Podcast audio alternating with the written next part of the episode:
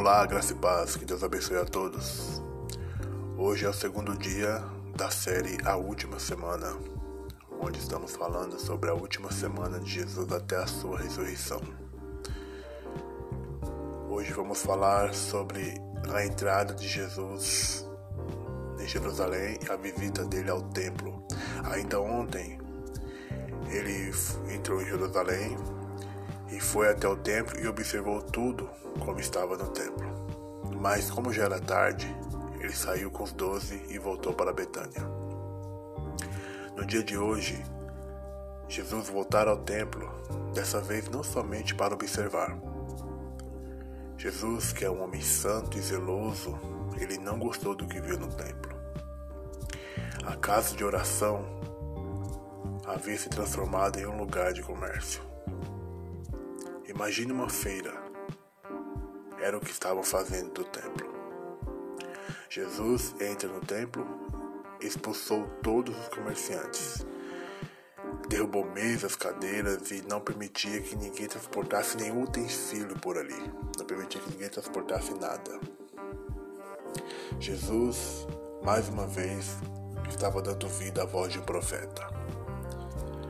Aliás, dessa vez eram dois profetas, porque dois profetas tinham declarado que a casa do Senhor seria chamada casa de oração. Dessa vez, Jeremias e Isaías eram os profetas da vez. Depois que Jesus colocou tudo em ordem, ele começou a curar cegos e mancos que as pessoas traziam até ele enquanto até as crianças que ali estavam glorificavam o nome de Jesus. Eles repetiam aquele canto que eles tinham ouvido do povo: Hosana ao filho de Davi. Os religiosos questionavam: Tu não está ouvindo o que essas crianças estão cantando?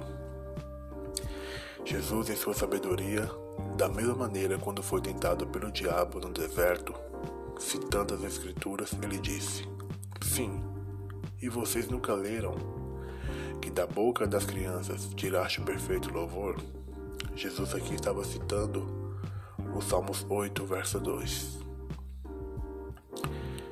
Enquanto o povo ainda estava maravilhado com tudo que via, os sacerdotes e escribas estavam planejando uma maneira de matar Jesus. Chegou o fim da tarde Jesus retornou para Betânia com os doze e foram descansar. Mas os religiosos, eles não estavam descansando. estavam planejando, fazendo reuniões, procurando uma maneira para matar Jesus. Isso estava deixando a mente deles ocupada. Eles não estavam tendo descanso. Todavia, estamos aqui com foco no que Jesus está fazendo. Depois de tudo isso, depois de passar por tudo isso, qual será os próximos passos de Jesus? Lembrando que estamos na última semana dele. O que será que Jesus está planejando para fazer? Como será que os discípulos estão reagindo a tudo isso? E o povo? O que será que o povo está esperando no próximo encontro com Jesus? Nos acompanhe, estamos só no segundo dia. Que essa série edifique a tua vida. Que Deus te abençoe. Fique na paz, fique na paz do Senhor.